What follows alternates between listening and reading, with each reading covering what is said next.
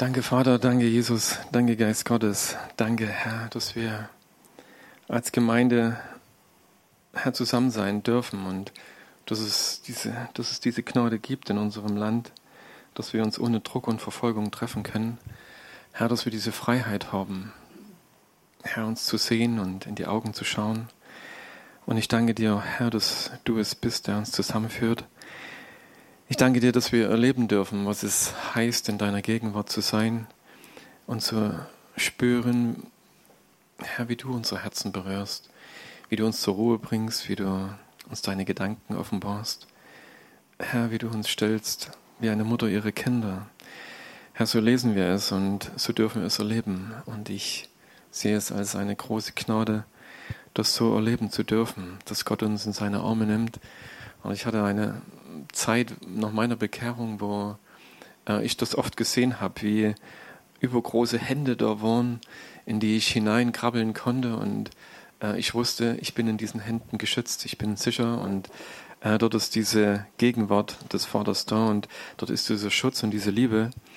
Und oft äh, durfte ich das wirklich in, sehen und äh, so tun und durfte es dann also erfahren. Ne, das, dieses Gefühl diese, der Geborgenheit des Zu, Zuhause-Seins.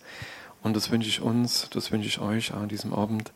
Danke, Vater, dass du das sein möchtest, dass du uns dieses Zuhause bietest, dass du uns hilfst, bei dir anzukommen und zu leben, Herr, dass deine Worte uns nicht nur frei machen, sondern dass sie uns, Herr, an dein Herz ziehen, dass sie uns erleben lassen, äh, was es heißt, getröstet zu sein, was es heißt, äh, Mut und Zuversicht zu empfangen. Petrus sagt einmal, Jesus, du sprichst Worte ewigen Lebens. Als ich über diese Worte nachgedacht habe, ist mir eingefallen oder ist mir bewusst geworden, er hat nicht nur Worte der Wahrheit gesagt, nicht nur ewige Wahrheit, sondern er hat ewiges Leben gesprochen. Und es ist noch ein Unterschied, glaube ich, zwischen Wahrheit und Leben dass wenn Worte, die wahr sind, lebendig werden, wenn sie in dein Herz fallen, wenn sie in deinem Herzen Leben hervorbringen. Und ich hoffe, dass wir an diesem Abend jeder für sich selber diese Worte in seinem Herzen hören kann, Worte Gottes, die Leben hervorbringen, wo du spürst, Tod wird überwunden oder äh, Situationen, in der wir uns befinden, äh, dass dort hinein dieses Leben Gottes spricht und hineinkommt. Und ich danke dir, Vater, ich danke dir, Jesus.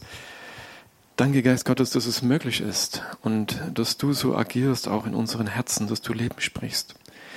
Ich danke dir für diesen Abend und ich bitte dich, Herr, dass wir diese Erfahrungen jeder ganz persönlich machen in seiner Weise. Und danke, dass du redest.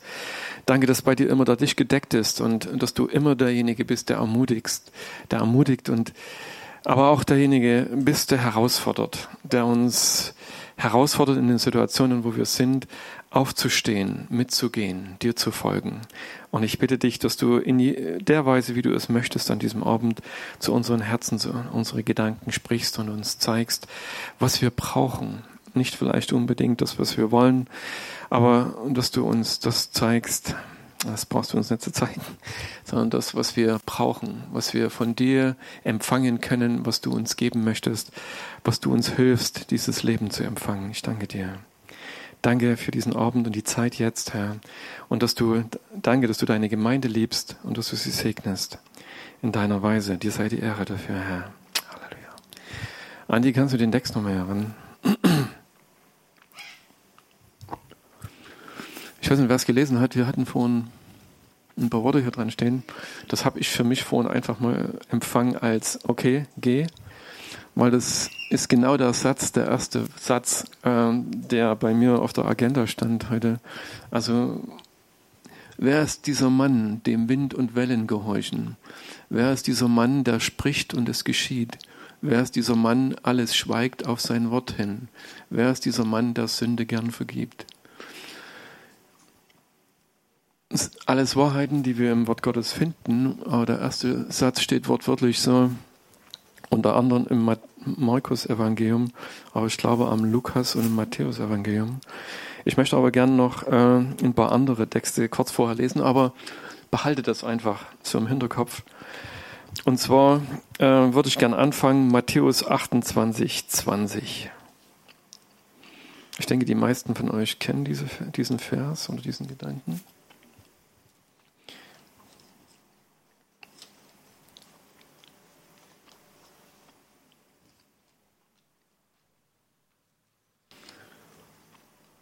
Das ist der letzte Satz, den wir im, im Matthäusevangelium finden. Äh, Jesus begegnet seinen Jüngern, äh, ruft sie zu sich und das ist kurz vor dieser Himmelfahrt und er spricht zu ihnen und gibt ihnen einige wichtige Dinge mit, was sie in dieser Welt dann tun sollen, wenn sie unterwegs sind, die Menschen zu lehren, zu taufen und das Evangelium weiterzutragen. Und der letzte Gedanke ist dann der, und lehrt sie alles zu bewahren, was ich euch geboten habe. Und sieh, ich bin bei euch alle Tage bis zur Verendung des Zeitalters. Ähm, das, worum es mir heute geht oder was ich bewegt habe dieser Tage, das war nochmal diese Geschichte, Jesus fordert uns heraus und es geht um diesen Glauben. Und an dieser Stelle dieser letzte Gedanke, und siehe, ich bin bei euch alle Tage bis zur Verendung des Zeitalters. Können wir glauben? Können wir diesen Vers lesen und können wir ihn glauben, auch wenn alle um uns herum uns verlassen haben? Wenn wir allein sind, wenn wir uns allein fühlen, können wir das dann glauben, diesen Gedanken, das, was Jesus hier ausspricht. Das ist ja nicht einfach irgendwo in die Luft gesprochen von irgendjemandem. Jesus sagt es seinen Jüngern und nicht nur seinen Jüngern, er sagt es uns. Er sagt, ich bin bei euch alle Tage. Das heißt, ich werde euch nicht verlassen. Äh, das ist meine Zusage für dich und für dein Leben. Kannst du es hören und kannst du es glauben und vor allen Dingen kannst du es dann glauben, wenn niemand mehr da ist. Wenn die Menschen, die vielleicht lange Zeit mit dir unterwegs gegangen sind oder wenn sich alle abgewandt haben, trotzdem das zu glauben, was Jesus sagt, er ist da. Ein zweiter Gedanke ist Epheser 2, 8 und 9.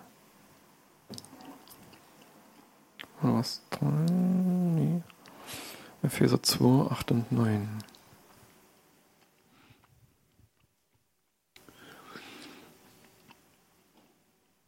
Denn, denn durch die Gnade seid ihr errettet, mittels des Glaubens.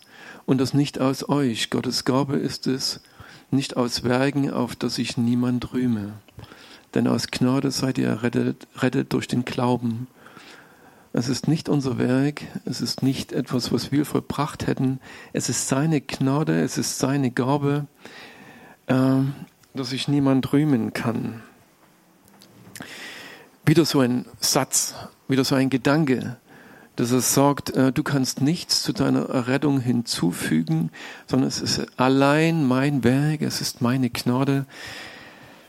Wisst ihr, wenn so dieses, dieses Leistungsdenken aufsteht oder wenn irgendwie ich schuldig geworden bin vor Gott und ich spüre diese Schuld, ich weiß, es ist in meinem Leben und ich habe es ihm gesagt, dass es mir leid tut und trotzdem schaltet sich vielleicht dieser Gedanke der Selbstverdammnis ein oder irgendetwas, was dann äh, uns anklagen möchte. Und dann zu wissen, Errettung und Erlösung ist Gnade, es ist seine Gabe. Er sagt, äh, du kannst nichts dazu beitragen, außer es anzunehmen, dich beschenken zu lassen aufgrund unserer Umkehr, unser ja, unseres Ja's zu ihm, dass er sagt, dafür bekommst du diese Gnade zugesprochen und es ist nicht dein Werk, es ist meine Liebe, die dich freispricht, die in dir handelt und egal wie die Situation ist, es immer wieder zu erleben zu dürfen, Gott ist nicht nur da, er spricht uns in jeder Situation seine Errettung zu und seine Erlösung. Wir dürfen als erlöste Menschen leben und sein. Es ist seine Gnade, es ist sein Geschenk. Wieder eine Herausforderung, wo ähm, wir in unserem Alltag oder in unserem Leben, auf unserem Lebensweg herausgefordert sind, das, was Gott, was sein Wort uns sagt, in dem Fall Paulus, äh, dass wir es glauben dass wir wissen, ja, das ist meine Wahrheit. Und ein dritter Gedanke, und dann will ich es mit der Einleitung äh, sein lassen, und zwar ist es Epheser 1, Vers 3. Ich denke, es gibt viele, die diesen Vers kennen. Gepriesen sei der Gott und Vater unseres Herrn Jesus Christus, der uns gesegnet hat mit jeder geistlichen Segnung in, Himmel, in den himmlischen Örtern in Christus.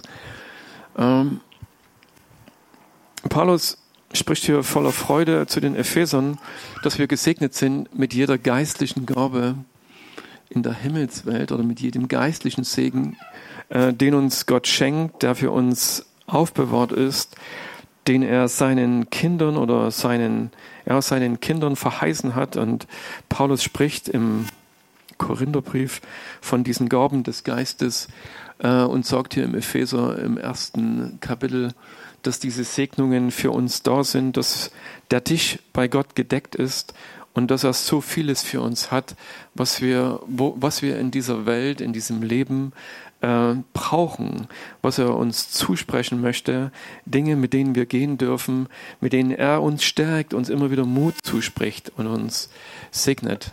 Also auch eine Herausforderung und ich wünsche mir, wir können diese, diese Worte hören, äh, vielleicht auch dann, wenn ich etwas von Gott erwarte und vielleicht, wenn es in diesem Moment nicht gleich passiert und das sofort einsetzt, was ich mir jetzt wünsche oder was ich denke, aber dass dieser Segen, der viel größer ist als meine Vorstellung, dass Gott uns wirklich das gibt und das für uns bereithält, was wir brauchen, dass es tatsächlich da ist. Und auch dieser Vers spricht letzten Endes äh, von diesem Glauben oder er fordert uns heraus zu glauben, dass es die Wahrheit ist. Und wisst ihr, beim Nachdenken darüber habe ich festgestellt aus meiner eigenen Erfahrung und letzten Endes auch, wenn ich auf mein eigenes Leben schaue, ich habe mich entschieden zu glauben, was in diesem Buch steht. Ne, ich äh, ich habe mich entschieden, habe gesagt, das ist die Wahrheit. Ich glaube das, was hier hinten steht.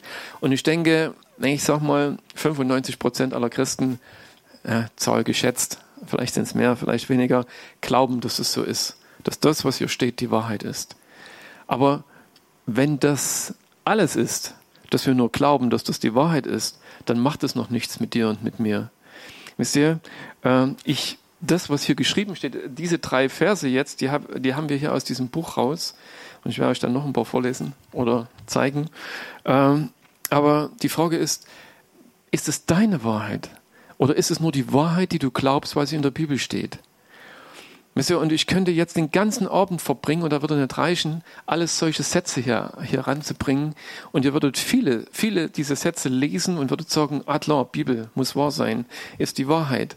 Aber im Endeffekt wird, es zu deiner Wahrheit, wenn wir sie glauben, wenn, wenn dieser Vers mein Herz, meine Gedanken oder das, was in mir ist, konfrontiert und dort, wenn, wenn sich dort eine Lüge aufhält oder ich etwas anderes glaube, diesen Platz frei mache und das, was hier geschrieben steht oder was Paulus sagt oder was wir im, in, im Wort Gottes finden, dort auf diesem Platz setzen oder er sich diese Wahrheit dort Platz nehmen kann, so dass es zu meiner Wahrheit wird. Dann ist es meine Wahrheit. Und ich denke, dass es wirklich den meisten so geht, dass wir glauben, und das ist schon mal vielleicht stark, wenn wir wirklich alle glauben, äh, zumindest als Christen, dass das die Wahrheit ist. Aber wie gesagt, es soll, Gott möchte, dass es deine Wahrheit ist, dass es deine Wahrheit ist, dass es meine Wahrheit ist, dass ich diesen Vers nicht nur zitieren kann, weil ich ihn gelernt habe, sondern dass ich ihn aus voller Überzeugung sagen kann, weil ich es erlebe, weil er in meinem Herzen geschrieben ist, weil ich weiß, es ist meins. Und das ist, ähm, Gott hat die Menschen konfrontiert mit Wahrheit. Jesus kam auf dieser Erde, hat Wahrheit gesprochen. Und die Menschen fühlten sich herausgefordert, wenn er geredet hat. Und einige haben es abgelehnt und andere haben es angenommen. Und als das, was er gesagt wurde, zu ihrer Wahrheit wurde, haben sie erlebt, was Gnade bedeutet. Oder was diese Wahrheit in ihrem Herzen, in ihrem Leben bewirken kann. Und dazu ist sie gesprochen. Nicht mehr, nicht weniger. Gott spricht Wahrheit, damit sie in unserem Herzen das hervorbringt, was er gesagt hat. Und wie sagt Jesus Christus, wenn ihr das glaubt, was ich euch sage, dann und, und tut, werdet ihr die Wahrheit erkennen und die Wahrheit wird euch frei machen. Wir werden eine Freiheit erleben, äh, weil, wisst ihr, Wahrheit uns von Lüge frei macht. Oder von, ja, ich, klar, ist, an dieser Stelle gibt es wahrscheinlich bloß schwarz und weiß, Lüge oder Wahrheit. Ne, wir könnten es vielleicht noch anders beschreiben oder irgendwas so. Ne, Überlieferungen oder Traditionen oder was weiß ich so, was wir dort davor setzen könnten. So. Aber alles das, was äh, nicht dem entspricht, was Gott uns sagt, ähm, ja, bewegt sich irgendwo im Reich der Finsternis oder im Dunkeln, weil die Wahrheit ist Licht und macht uns frei und hilft uns im Licht zu gehen. Und das zu hören und wisst ihr, mit diesem Gedanken die Bibel zu lesen und zu sagen, Herr, jeden Vers, jeden Gedanken, den du mir offenbarst, ich bitte dich, Heiliger Geist Gottes, hilf mir, dass es mich in meinem Herzen, in meinen Gedanken freisetzt, dass ich es spüren, dass ich es erleben kann, dass es meins wird. Und es muss auch nicht auf einmal, ich wünschte mir natürlich, dass all diese Wahrheiten, möglichst wenn ich die Bibel einmal durchgelesen habe, dann alle in mir drinne sind. Wisst ihr, ich habe die Bibel mal durchgelesen, ich weiß nicht, ein Prozent, zwei Prozent waren dann vielleicht hier in meiner Rübe, aber noch nicht in meinem Herzen. Und äh, ich glaube, Gott geht mit uns einen Weg, einen Prozess, und über den möchte ich dann noch was sorgen, dass diese Wahrheit in mein Herz kommt. Dass er, ne, dass er spricht, dass er in bestimmten Situationen, weil wir mit ihm unterwegs sind, weil wir ihm glauben, wird diese, diese Wahrheit herausgefordert und dann können wir uns, dann macht es etwas mit uns. Und ich, er möchte, dass es tief in unseren Herzen eingepflanzt ist. Und wisst ihr, ich glaube, dass Wahrheit sich im Sturm erweist. Sie funktioniert, definitiv. Aber wisst ihr, wenn schönes Wetter ist und alles easy und wir hier sitzen und sagen, okay, ich freue mich schon aufs Essen nachher, ja, wir, wir wissen vieles und wir hören auch vieles. Ne? Ich meine, aber äh, wenn, wenn wir Wahrheit äh, nur wissen, wird es im Sturm uns nicht helfen, muss ich sagen, uns dahinter zu bergen. Aber wenn das deine Wahrheit ist, dann kannst du mit dieser Wahrheit noch andere Dinge tun, als dich vor dem Sturm zu verbergen. Und das ist vielleicht schon gut, dass er dich nicht wegreißt. Und diese Geschichte würde ich euch gerne vorlesen. Und zwar ist es im Markus Kapitel 6 ab Vers 35. Äh, markante Geschichte. Ich denke, ihr kennt diese Geschichte. Vielleicht liebt der eine oder andere diese Geschichte. Ähm, ja, ich fand sie auch immer toll, aber ist halt auch herausfordernd. Also ich fange mal an zu lesen. Vielleicht kann sie Andi äh, uns zeigen. Und an jenem Tag sagte er zu ihnen, also Jesus seinen Jüngern, als es Abend geworden war, lasst uns zum, Gegen zum jenseitigen Ufer übersetzen. Und sie entließen die Volksmenge und nehmen ihn im Boot mit, wie er war. Äh, ganz kurz zur Erklärung, er hat vorher am Boot gepredigt, also ne, ein Stück vom Land weggerudert. Es waren wieder viele, viele Menschen da und er hat vom, vom Wasser aus, also vom Boot aus zu diesen Menschen gepredigt. Und er war in diesem Boot und sagte zu seinen Jüngern, kommt, lasst uns auf die andere Seite fahren. Und die Jünger kommen dann und nehmen ihn so, wie er war. Ähm, und andere Boote waren bei ihm. Und es erhebt sich ein heftiger Sturm, ein Sturmwind. Und die Wellen schlugen in das Boot, so dass das Boot sich schon füllte. Und er war hinten im Boot und schlief auf dem Kopfkissen. Und sie weckten ihn auf und sprachen zu ihm, Lehrer, kümmert es dich nicht, dass wir umkommen? Und er wachte auf, bedrohte den Wind und sprach zu dem See, Schweig, verstumme. Und der Wind legte sich, und es entstand eine große Stille. Und er sprach zu ihnen, Warum seid ihr so furchtsam? Habt ihr noch keinen Glauben?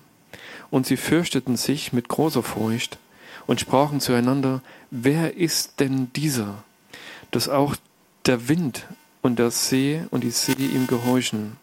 Also das, was wir vorhin ganz am Anfang, diesen Gedanken, den ich gelesen hatte, wer ist dieser, der dem Wind gebietet, der dem See oder dem Meer gebietet. Markus Kapitel 4, Vers, 6, Vers 35, Entschuldigung. Ja, also ihr, ihr, ne, das heißt, der Paulus sagt immer, prüft alles, also das Gute behaltet. Also, wie gesagt, es ist schön, wenn jemand mitdenkt. Danke. Aber okay. Aber ich kann ja jetzt sagen, es war ein Test, ob ihr manchmal wisst, ne, wo was steht, aber ich habe es vermurkst. Ja, also, diese Geschichte. Ich weiß nicht, wer sie von euch kennt. Ich denke, wer die Evangelien gelesen hat, der ist irgendwann mal äh, über diese Geschichte hoffentlich nicht nur gestolpert, sondern ähm, konnte sie lesen und sich fragen, Herr, ja, was macht das mit mir? Was bedeutet das? Ja, und an jedem Tag sagte er zu ihnen, als es Abend geworden war, lasst uns auf die andere Seite übersetzen. Die Jünger steigen mit Jesus ins Boot und es war für ihn ein anstrengender Tag gewesen. Und ähm, er legt sich hinten ins Boot und schläft. Sie hatten die Aufgabe zu rudern oder zu segeln oder was weiß ich, ob es dann Segel gab. Jedenfalls irgendwann Sturm. Und äh, sie sind am Kollabieren in diesem Boot. Also es sind nicht, äh, solche, was weiß ich, Festlandfischer wie ich vielleicht so, ähm, sondern das waren Leute, die das, den See kannten ne, und auch mit seinen Tücken. Ne, es waren Fischer, die auf diesem See unterwegs waren und ähm, ne, das war ihr ihr Broterwerb gewesen, zumindest von einigen. Also sie kann, konnten mit den Dingen, denke ich, umgehen. Und trotzdem kommen sie in diese Situation, äh, dass das Boot mehr und mehr vollgelaufen ist. Sie hatten wahrscheinlich nicht genug Eimer mit oder konnten es nicht mehr rausschöpfen äh, und waren verzweifelt. Ist für mich, äh, als ich diese Geschichte gelesen habe, absolutes Rätsel. Wie kann dieser Kerl dort liegen und schlafen? Ne, ich meine, und äh, sie schöpfen dort, es muss doch schon alles nass gewesen sein irgendwo, aber vielleicht hat er doch einen trockenen Fleck gehabt, Jesus, und hat dort geschlafen. Und ich habe mich sowieso oft gefragt, um wen geht es eigentlich in dieser Geschichte? Weißt du, äh, wie ich vorhin gesagt habe, äh, eigentlich im Sturm erweist sich, was ein Ankerwert ist. Ne? Für Jesus hat der Anker wahrscheinlich funktioniert, für die Jünger, Jünger in dem Moment nicht. Ne, die kreiseln dort und äh, klar, wissen, Wasser im Boot ausschöpfen und irgendwann ging es halt nicht mehr. Der Korn läuft immer mehr voll und sie sind dann so verzweifelt, dass sie Jesus wecken. Aber ist es nicht surreal? Äh, und wir sehen, glaube ich, an dieser Stelle, hier treffen zwei Reiche aufeinander. Hier, hier treffen zwei, ähm, zwei Glaubensebenen aufeinander. Also der eine oder die eine Glaubensebene, die vom Himmel her und von der Gewissheit Gottes gespeist wird, was ihm gegeben ist, wer er ist und was möglich ist. Und der, und der andere Glaube ist diese irdische Dimension. Dieses, okay, wenn viel Wasser und Sturm, irgendwann sinkt das Boot und wir gehen alle unter und sterben und dann ist es vorbei. Ja, das ist diese, diese Dimension des, des unseres, unseres realistischen Glaubens, der sich mit den irdischen Dingen identifiziert. Es ist einfach so. Und die Jünger ja, waren dem letzten Endes auch ausgesetzt. Und diese beiden Glaubensebenen finden wir in diesem Boot. Diesen Christus, der den Glauben hat, ich habe euch gesagt, wir fahren auf die andere Seite. Er hat nicht gesagt, wir gehen zwischendrin um, unter und sterben alle, sondern hat gesagt, wir setzen auf die andere Seite über. Die Jünger, die jetzt in dieser Lektion nur stecken, ich meine, er hatte ja den Glauben, er wusste ja, wie das, wo das Ding hinläuft, ne, und die Jünger in diesem Boot äh, merken plötzlich, oh, es wird eng, die Füße werden nass, oh, mein Glaube bis jetzt, den ich hatte, ist herausgefordert. Ich stehe dort, die, die Beine zittern und äh, was passiert jetzt so? Jesus schläft, keine Ahnung, was ne, den scheint das überhaupt nicht zu interessieren. Ich weiß nicht, ob ihr die Situation kennt, ne? am Beten, am Fasten, am Machen und am Rennen und am Ringen und sonst was. Jesus muss schlafen. Das ist so. Und, ähm, und wir haben aber vorhin gelesen, ich bin bei euch, alle Zeit und immer. Und ich glaube, er ist wach, weil ich denke, er schläft nicht mehr. Also er braucht es jedenfalls nicht mehr. Und äh, in diesem Moment, ne, ich meine, sind sie so herausgefordert, dass ihnen ein cleverer Gedanke kommt, zu sagen, ey, wir wecken den jetzt. Der, der kann nicht weiter schlafen. Jesus, komm wach auf, komm, äh, hier geht was ab, mit dem wir nicht mehr klarkommen. Na, und das ist ja eine gute Einstellung, ne, dass sie irgendwann für sich erkennen, also mein Glaubenslevel ist ja am Ende, ich komme hier nicht mehr weiter und wahrscheinlich war das himmlische Glaubenslevel noch nicht in ihnen. Deswegen habe ich vorhin gesagt, Herausforderung. Was glaube ich wirklich in den Situationen, wo Sturm kommt, weil dort zeigt sich dann, was ich wirklich glaube. Und äh, sie sind herausgefordert und sagen nicht, okay, ich mache weiter. Hey Leute, wir müssen uns mehr anstrengen. Wir müssen mehr schöpfen. Wir müssen noch mehr beten. Wir müssen jetzt noch, also beten in Form von äh, Wasser raus oder Sturm weg oder was weiß ich so. Vielleicht hätte es sogar funktioniert, aber ich glaube, sie waren auf ihre eigene Taktik und Logik zurückgeworfen. Ne, sie haben in dem Moment nicht von ihrem, äh, von, von diesem himmlischen Glaubenspotenzial geschöpft, sondern sie haben in ihrem Glaube agiert und da heißt, okay, wir versuchen das Ding jetzt leer zu kriegen und wenn das nicht geht, dann, ja, keine Ahnung, haben wir keine Lösung mehr ne, und wecken Christus. Und was tut er? Er steht auf und handelt in seinem Glauben. Und sein Glaube sagt, Sturm, schweig, See, ruhig. Und er gebietet den Wind und den Wellen und alles legt sich in diesem Moment. Wisst ihr, ich erzähle bloß diese Geschichte. Ich wünsche mir das genauso. Ne? Ich meine, und trotzdem bin ich heute hier. Ich glaube, wir haben einige Stürme durchgestanden, wie ja immer, aber tatsächlich noch nicht so einen Sturm. Also nicht diesen Sturm auf dem Wasser gewesen zu sein und äh, zu denken, boah, es könnte sein, eine Stunde ist alles vorbei. Ähm, es waren andere Stürme, aber es ist trotzdem für mich interessant zu sehen und diese Frage natürlich, was will uns Gott mit dieser Geschichte sagen? Was wollte er seinen Jüngern dort sagen an dieser Stelle? Ne, weil ich denke, diese Dinge beschäftigen uns genauso. Es ist etwas, was Gott uns, mit dem uns Gott heute genauso konfrontiert in dieser Zeit, in der wir leben. Und ihr merkt, ne, diese Welt wird geschüttelt. Und sie wird mehr und mehr geschüttelt. Und es ist manchmal so, dass Gott all die Dinge erschüttert, die erschüttert werden können. Und es ist gut, dass es passiert, damit wir erkennen, was ist unser Glaube? Worauf sind wir gegründet? Was ist mit diesem Anker? Hält er in meinem Leben? Es braucht einen Sturm, um das zu prüfen. Weißt du so? Wenn es immer nur weißt du, leicht sanfte Brise und das Schiff fährt irgendwo hin und zum Schluss werden die Ruder rausgehalten, okay, wir halten an und alles passt so. Aber manchmal gibt es Zeiten, ne, und gerade diesen Anker zu werfen in Stürmen, damit das, das Schiff eben nicht am Ufer zerschellt, dann muss der Anker halten. Und wenn er nicht hält, dann treibt dieses See äh, gegebenenfalls das Schiff aufs Ufer und es zerschellt. Und dann zeigt sich, was der Anker und diese, dieses Tau wert ist in unserem Leben. Und so ging es den Jüngern hier, als sie auf diesem, auf diesem See unterwegs waren und der Sturm tobt. Und sie haben gemerkt, dass ihr Anker nicht funktioniert. Dass sie nichts hatten, was sie in diesem Moment noch halten konnte. Und sie schreien oder sie rufen Jesus, da war nicht weit von ihnen weg. Er steht auf und schafft Frieden. Und das ist, wenn wir das glauben können, und ich denke, in dieser Situation ging es für sie wahrscheinlich auch darum. Ich, na, es gibt zwei Perspektiven auf diese ganze Geschichte. Na, das, die eine Geschichte ist die, dass äh, Jesus, dass Jesus von ihnen erwartet. Ah, sind wir dort schon? Ja, ich denke, wir kommen dorthin. Und zwar, nachdem Jesus gesagt hat, schweig, verstumme, und der Wind legte sich, und es entstand eine große Stille, und er sprach zu ihnen, warum seid ihr so furchtsam? Habt ihr noch keinen Glauben?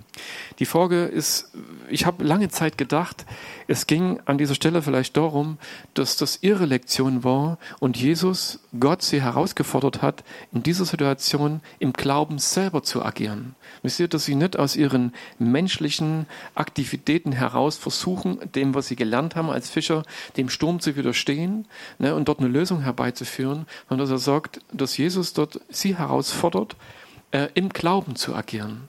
Dass sie nicht diese natürliche Lösung für sich sehen, sondern dass sie eine geistliche Lösung sehen. Wir haben vorhin gelesen, wir sind gesegnet mit jedem geistlichen Segen aus der Himmelswelt. Wir erleben den irdischen Segen, vielleicht weil wir in einer Nation leben, die, ja, ich sag mal, im Wohlstand lebt. Also so sind wir in vielerlei Hinsicht gesegnet, in vielerlei Hinsicht. Aber hier geht es um diesen geistlichen Segen, von dem Paulus auch spricht, mit dem wir gesegnet sind. Und dass Jesus sie herausfordert und sagt, ähm, wo steht ihr im Glauben? Was könnt ihr dem Sturm entgegensetzen? Was, was ist es? Was habt ihr noch in eurem Herzen, in euren Gedanken? Nur dass sie vielleicht hätten sagen können, im Namen Jesus Christus, der neben mir schläft, Sturm schweig. Wäre eine Möglichkeit gewesen. Ja, also, dass sie in ihrem Glauben dort agieren an dieser Stelle. Aber es kann auch sein, dass Jesus einfach nur von ihnen erwartet hat, dass sie vertrauen auf das, was er an Wahrheit gesprochen hat. Oder dass sie ihm vertrauen. Er hat gesagt, lasst uns auf die andere Seite fahren. Und dass sie einfach vertraut hätten, dass sie auf der anderen Seite ankommen. Und selbst wenn das Ding vollgelaufen wäre dort, sie hätten weitergerodert. Das ist ein surreales Bild, aber wie gesagt, ne, dieses äh, Herr, ich vertraue dir, dass du uns auf die andere Seite bringst, in welcher Weise du in diesem Moment agierst. Oder vielleicht war es das, äh, dass sie halt, äh, weil er sagte zu ihnen, warum seid ihr kleingläubig? Also es ist ja so, dass er sie an dieser Stelle noch mehr herausfordert und sagt, warum habt ihr Furcht?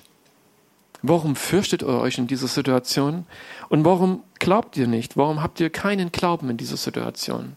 Also diese Furcht ist natürlich und keinen Glaube zu haben, also irdischen, also ne, dass das, okay Glaube mehr da ist, das ist normal. Aber was er eigentlich herausfordert in ihnen, was er von ihnen erwartet in dieser Situation, dass sie diesen, diesen, diesen Dingen mit diesem himmlischen Vertrauen, mit diesem Glauben begegnen, äh, den er vielleicht, ich vermute mal, in, in, versucht hat, in ihnen aufzubauen oder ihnen zu zeigen, was möglich ist durch diesen Glaube Gottes, was es heißt zu überwinden, sie haben schon einige Dinge erlebt, wo Jesus gehandelt hat vorher. Und sie haben gesehen, was, was durch den Glauben möglich ist. Und wie gesagt, ich habe lange Zeit gedacht, okay, das ist ihre Lektion und, und Jesus hat erwartet, dass sie im Glauben dort agieren, ne, in diesem himmlischen Glauben.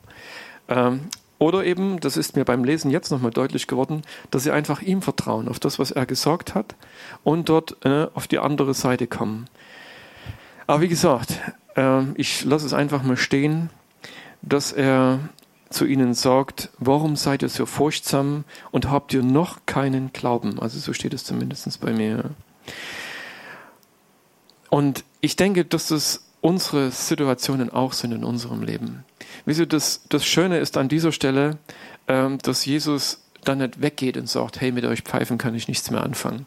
Also ihr habt hier vermasselt, also ihr hättet es doch längst checken müssen und äh, komm, fort mich ans Ufer, es ist gut. Ne, ich suche mir neue Leute. Ne, ich meine, das reicht mir jetzt an dieser Stelle. Äh, sondern dass er, dass, er, dass er zu ihnen sehr geduldig und liebevoll mit ihnen umgeht und sagt, kommt, wir gehen den Weg weiter. Ich habe euch erwählt, nicht um, um, euch jetzt aufzugeben, weil ihr hier vielleicht an dieser Stelle versorgt habt, also ne, seine Jünger, ähm, sondern dass er sagt, ich möchte, dass wir gemeinsam weitergehen, dass der Glaube in euch stark wird oder dass ihr erkennt, was himmlischer Glaube bewirken kann, dass ihr an mir seht und an dem, was, was Gott tut auf dieser Erde durch mich, durch seinen Geist in seiner Kraft, dass es auch euch gegeben ist dass ihr in gleicher Weise agieren könnt. Also er fordert sie heraus äh, und bereitet sie vor, glaubensmäßig darauf vor, dass diese Möglichkeiten, in denen er agiert und handelt, dass es ihre Möglichkeiten werden würden. Ne, er, er bereitet sie darauf hin vor. Und ich denke, ihr wisst, wenn ihr das, die Geschichte weiterlest, ans Ende kommt, dann ne, das, was wir erfahren hatten, äh, dass dann Pfingsten kam, der Heilige Geist kam und auch schon als Jesus Christus ihnen sie ausgesandt hatte und ihnen Autorität gegeben hat, dass sie plötzlich fähig waren, Dämonen auszutreiben, Kranke zu heilen, Tote aufzuwecken und, und, und, äh, dass es ihnen gegeben wurde. Aber das waren immer diese Geschichten vorher, wo er sie herausgefordert hat, wo er sagt, äh, fangt an zu denken, dass es möglich ist, dass dieser Glaube auch euer Glaube sein kann. Und das ist dann so eine Geschichte an dieser Stelle äh, in dieser Vorbereitung weiterzugehen, nicht aufzugeben. Er hat sie nicht aufgegeben und er hat es natürlich auch von ihnen erwartet. Natürlich hätten sie natürlich auch aus dem Boot aussteigen können, als sie am Ufer waren und hätten sagen können, ey, das ist mir jetzt so blöd. Also, das ist ja unmöglich, was da von uns erwartet hier. Ne, wir sollen dort diesem Sturm widerstehen. Äh, ich glaube, äh, nee, das ist nicht mein Ding und sie werden dort ausgecheckt und gegangen. Also ich, ich sehe leider in unserer Zeit, dass es auch viele oder genügend Christen gibt, die auschecken die sagen, ah, das ist mir zu steinig, der Weg des Glaubens. Oder diese Herausforderungen, Herr, diese Erschütterungen in meinem Leben. Du, so dann äh, mich immer wieder hinzuweisen darauf, dass Glaube Hindernisse überwindet. Ähm, und ich nicht mehr im Natürlichen agiere, das ist mir zu anstrengend oder zu aufwendig und ich check aus aus dieser Geschichte und lebe lieber wieder im Natürlichen, mein Leben und lass mich nicht mehr herausfordern dorthin zu kommen, wo Jesus Christus seine Braut hinführen möchte. Und es ist letzten Endes äh, vielleicht eine Herausforderung für jeden Einzelnen von uns, ne, an diesen Dingen wirklich äh, zu überwinden, die in unserem Leben Stürme bedeuten. Ne, für die Jünger, Jünger war das hier dieser Sturm jetzt konkret. Es gab dann noch andere Dinge, aber diese Stürme in unserem Leben, dass wir ne, von dieser natürlichen Ebene auf die himmlische Ebene kommen und nicht kapitulieren oder ausreisen oder weggehen ihn verlassen, weil er hat gesagt, ich bin bei euch. Das ist seine Zusage. Die soll uns ermutigen. Er gibt uns nicht auf. Und wenn wir sagen, Herr, hat jetzt nicht geklappt, aber ich gehe mit dir weiter. Ich glaube, es gibt mehr. Ich glaube, es gibt dieses Level zu überwinden. Und ich bitte dich, dass du mir hilfst, äh, dass ich das erfahren kann. Er wird uns, niemanden von uns entmutigen oder in der Weise Herausforderung, dass wir es nicht könnten, weil ich glaube, wenn Jesus Christus in dein Leben etwas hineinspricht, dann sorgt er dafür, dass es geschieht. Also wichtig ist an dieser Stelle trotzdem, wisst ihr, seine Herausforderung oder seine Einladung oder seine Ermutigung zu hören.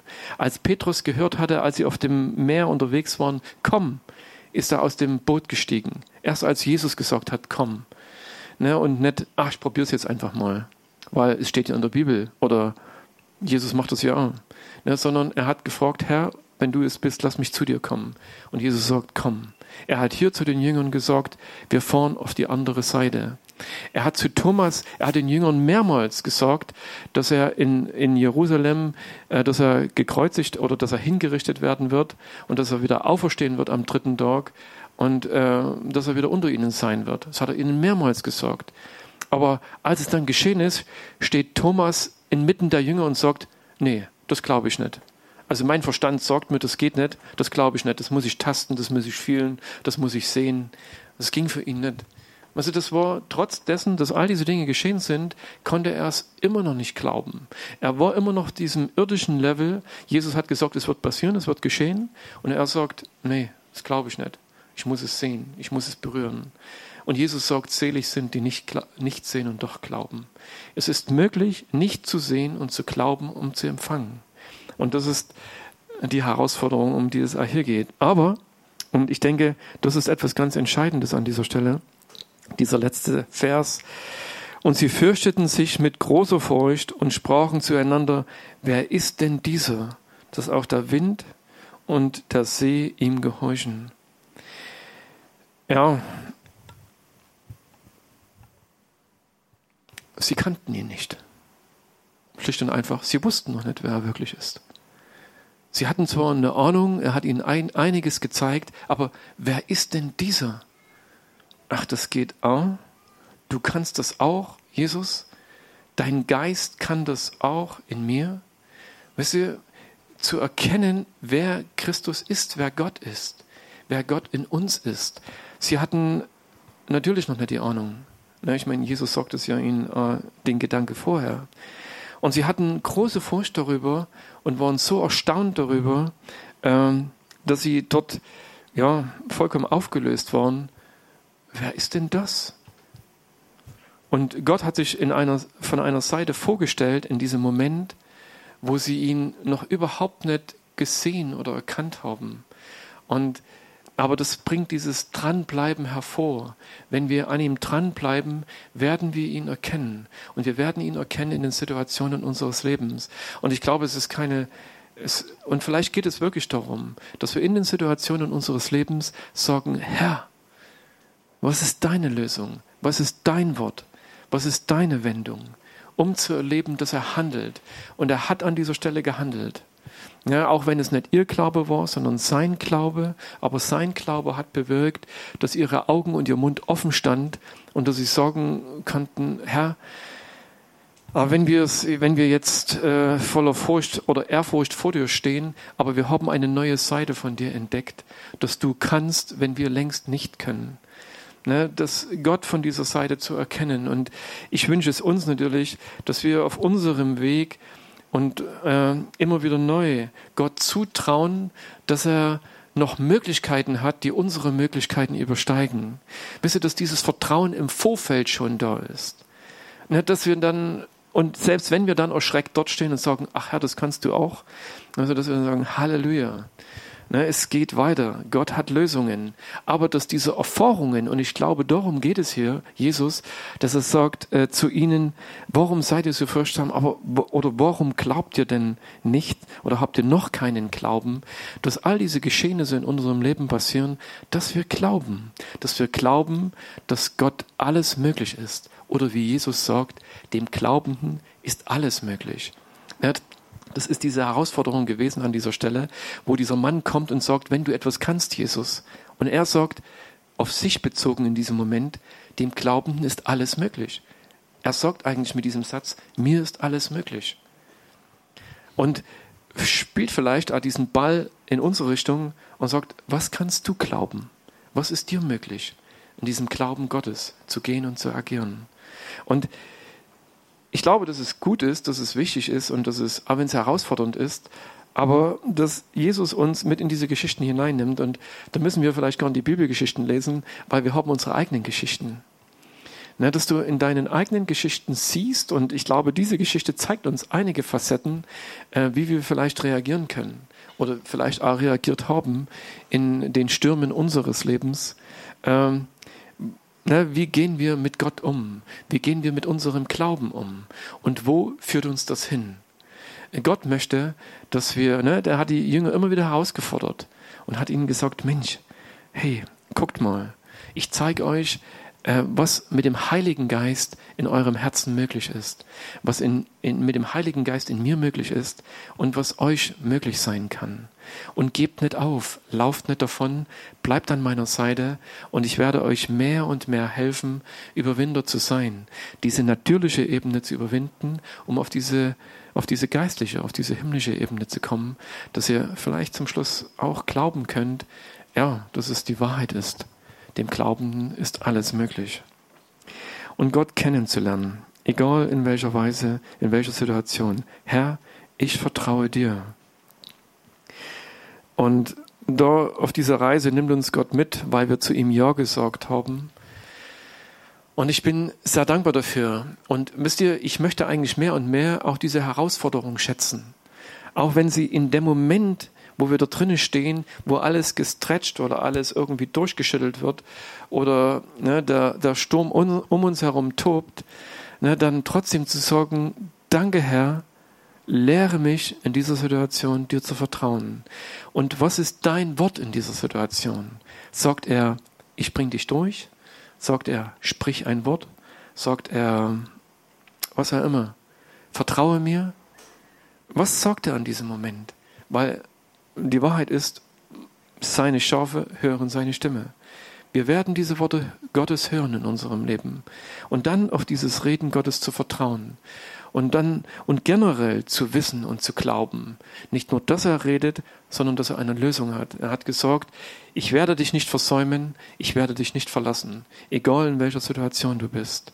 Und das ist die Ermutigung, die Gott uns jedes, jeden Tag zuspricht, indem er sagt, fürchte dich nicht. Du hast für jeden Tag, es hat mir jemand nachgezählt, ich glaube 365 Mal steht in diesem Wort, fürchte dich nicht. Also, und das möchte Gott, so hat er seinen Jüngern hier zugesprochen, auch dir und mir zusprechen, in den Situationen, die wir hineingehen, ne, wo wir denn das Gefühl haben, es ist Sturm, es baut sich ein Sturm an in unserem Leben, ohne Furcht dorthin durchzugehen. Das wäre das Ziel. Aber Vielleicht ist es momentan so, dass wir doch noch nasse Füße kriegen oder kalte Ohren und dass, sie, dass wir dann rufen oder schreien können und er ist da und spricht und handelt. Aber die Dinge dürfen sich verändern, mehr und mehr. Und ich glaube, auch die Jünger haben ihre Lektion gelernt und waren dann letzten Endes diejenigen, die dann äh, agieren mussten, auch wieder aufgrund eines Glaubensschrittes. Wisst ihr, mir ist dieser Tage interessant aufgefallen, die Jünger damals, sie sind mit Jesus unterwegs gewesen. Ja, wenn etwas war, er war derjenige, der gehandelt hat. Ja, und sie haben sich oft hinter ihm versteckt, aber er hat sie dann auch teilweise vorgeschickt und hat sie herausgefordert und hat gesagt, komm, ich gebe euch Autorität und jetzt macht mal, jetzt geht mal, seid ihr die Handelnden, seid ihr diejenigen, die Dinge tun. Und ich glaube, er hat sie so ermutigt, dass die Menschen kamen und wie bei dieser Geschichte mit diesem Jungen, dort hat es nicht funktioniert, aber ich glaube, es war nicht die einzige Geschichte, wo sie, wo Jesus vielleicht nicht da war, aber wo sie die Handelnden waren, weil sie mit ihm unterwegs waren. Ne, dass das, was sie von ihm lernen durften, als selber angewendet haben und eingesetzt haben, dass er sie dort geführt und geleitet hat, dass sie dorthin kommen, dass sie es aus ihrem eigenen Glauben heraus handeln konnten. Aber er war immer noch da. Und dann geht Jesus weg und er sagt, ich sende euch einen anderen Beistand, mir gleich. Das war für mich interessant. Er sagt, okay, ich gehe jetzt weg, Ne? Also, weil ich kann nicht eine Million von Kindern Gottes betreuen, das ist unmöglich, weil er wusste ja, dass so viel kommen werden oder vielleicht auch mehr. Heute nennen sich eine Milliarde Christen auf dieser Erde oder vielleicht sind es auch schon mehr. Aber ne, dass er sagt, ich sende euch einen anderen Beistand mir gleich und der wird bei euch sein und in einem jeden von euch. Und dort dürfen wir dasselbe Vertrauen haben zu diesem Heiligen Geist Gottes, dass er in uns die Dinge bewirkt, wie sie Jesus gewirkt haben. Und Jesus hat aus und durch den Heiligen Geist gewirkt und gehandelt, dass der Geist Gottes uns heute dieser Beistand, dieser Helfer, dieser Tröster ist, der mit uns diesen Weg geht, der in uns ist, nicht nur vor uns, hinter uns oder neben uns, der in uns ist und uns ermutigt und wir können auf ihn schauen und er wird sprechen, aber er ermutigt uns auch im Glauben durch das, was der Heilige Geist in unser Leben hineinspricht, dass er sagt, komm oder geh oder lass es oder tu es oder sei oder vertraue, dass wir aufgrund dieses Redens handeln und agieren und vertrauen und in diesen Frieden kommen, in diesen Frieden Gottes, in dem wir wissen, es gibt einen Weg für mich und ich werde ans Ziel kommen und uns darauf zu verlassen. Das ist interessant, aber ja, Gott hat eine Lösung für jeden von uns geschaffen, um darin zu gehen und zu bleiben. Und ich bin sehr dankbar dafür. Ja, das war die Geschichte des Glaubens. Ich meine, es ist eben, sind auch wieder nur ein paar Verse, eine Geschichte hier in der Bibel. Aber die Frage ist eben, und das ist halt das Herausfordernde dieses Wortes, ob jetzt digital oder geschrieben, äh, es muss in mein Herz, ich darf es glauben. Gott fordert uns heraus, dass er sagt, ich möchte, dass es dein Glaube ist. Ich möchte, dass du in diesem Glauben gehst. Weißt du, dass du zu deinen Stürmen sprechen kannst. Schweig oder sei still, weil ich weiß, was Gott mir verheißen hat. Weißt du, wenn Gott dir eine Verheißung gegeben hat und der Sturm kommt, dass du sagen kannst, schweig. Ich lasse mich nicht aus der Bahn werfen. Du hast nicht das letzte Wort. Jesus hat mir eine Weisung gegeben und dass wir darin gehen. Und darin, dahin wollte er seine Jünger führen, dass sie das Glauben und diesem Vertrauen agieren. Und ich denke, sie sind angekommen. Als der Heilige Geist kam, als dieser, dieser Christus in ihnen war und zu ihnen gesprochen hat und dass wir aus dieser Stimme, aus, diesem, aus diesen Herzensweisungen dann agieren und handeln konnten. Aber es brauchte den Glaube wie es hier den Glaube dieser Jünger brauchte, als Jesus natürlich bei ihnen war, um ihm zu vertrauen, um zu überwinden, braucht es für uns heute und die Jünger damals dann Heiligen Geist auch den Glaube, auf die Stimme, die in dir spricht, zu handeln und dieser Stimme zu vertrauen.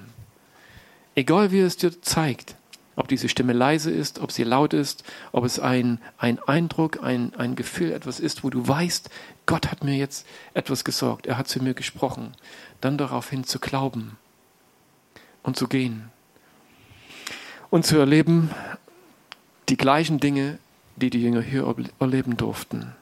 Dass Gott größer ist, dass der Himmel größer ist als die Erde, dass das himmlische Reich größer ist als das irdische Reich und dass seine Autorität reicht, die er dir und die er mir gegeben hat, indem er durch seinen Geist spricht und seinen Geist in dein Herz gegeben hat. Lasst uns darauf schauen und darauf, daran glauben und darin weitergehen. Er verurteilt niemanden. Also wie gesagt, die Jünger, ne, sie hatten ihre Lektionen und ihre Herausforderungen äh, und er hat sie ans Ziel gebracht. Und wenn du nicht aufgibst und sagst, okay Herr, ich habe angefangen mit dir den Himmel zu schmecken. Ich möchte ihn erleben weiter und, und das tagtäglich. Und wenn du dort nicht aufgibst und sagst, es funktioniert nicht, ich bleibe bei meinen irdischen Möglichkeiten, du, dann werden wir den Himmel erleben auf dieser Erde, in deinem Leben und in deinem Umfeld. Und dazu hat uns Gott berufen, den Himmel auf diese Erde zu bringen, das Reich Gottes auf diese Erde zu bringen. Und das soll in deinem Herzen sein. Jesus sagt, das Reich Gottes ist nahe gekommen, weil es in seinem Herzen war und er hat dieses Herz dieses Reich Gottes in seinem Herzen auf diese Erde gebracht. Und in deinem Herzen soll das Reich Gottes sein und soll dieser Erde zeigen, dass es Möglichkeiten gibt, die größer sind und höher sind, Wege, die höher sind als die irdischen Wege. Dazu sind wir eingeladen und nicht weniger. Und es ist herausfordernd. Und es ist ein Weg. Für, für die Jünger hat es drei Jahre gedauert. Ich weiß nicht, wie lange du schon unterwegs bist, aber wie gesagt, wenn du nicht aufgibst, Gott gibt nicht auf. Er ist geduldig, langmütig, treu und möchte mit uns ans Ziel. In diesem Sinne, seid gesegnet an diesem Abend, ihr seid es, aber eben in dieser Weise neu, gestärkt, herausgefordert, ermutigt, Schritte zu gehen, ihn zu erkennen, ihn zu erkennen. Danke, Herr, dir sei die Ehre dafür. Danke, dass es bei dir keine hoffnungslosen Fälle gibt, Herr, dass du mit jedem weitergehst, o oh Herr, und dass es einfach ist, dass du möchtest, dass wir glauben, wir Kinder, dass wir dieses Vertrauen in unseren Herzen haben wie ein Kind, was seinen Eltern glaubt und vertraut, Herr. Hilf uns und bewahre uns davor, dass dieser Glaube erschüttert wird, dass er uns geraubt wird. Und hilf uns, dass, wenn er noch nicht da ist, doch Herr, dass wir diesen Glauben empfangen, diesen himmlischen Glauben, der mit deinen Möglichkeiten rechnet, Herr. Dass ein Wort reicht und ein Blinder wird sehend, Herr, ein Sturm wird gestillt, Herr, und Menschen werden heil und frei. Herr, hilf uns, das als Maßstab in unseren Herzen zu tragen, Jesus, und daran nicht zu verzweifeln. Herr, du ermutigst uns immer wieder und hast uns ein Bild gezeigt, Herr. Dieses Bild, Herr, was du selbst warst, was der Himmel auf dieser Erde tun möchte. Hilf uns daran festzuhalten, Herr. Herr, auf, in dir gegründet zu sein und nicht aufzugeben. Danke, Herr, du bist gut. Und ich danke dir, dass du uns nicht aufgibst, Herr. Niemals, Jesus. Dir sei die Ehre dafür. Danke. Du bist ein liebevoller Vater, ein liebevoller Bräutigam und ein liebevoller Geist. Ich danke dir dafür, für deine Geduld, für deine Treue und für deine Güte in unserem Leben. Dir sei die Ehre, Herr.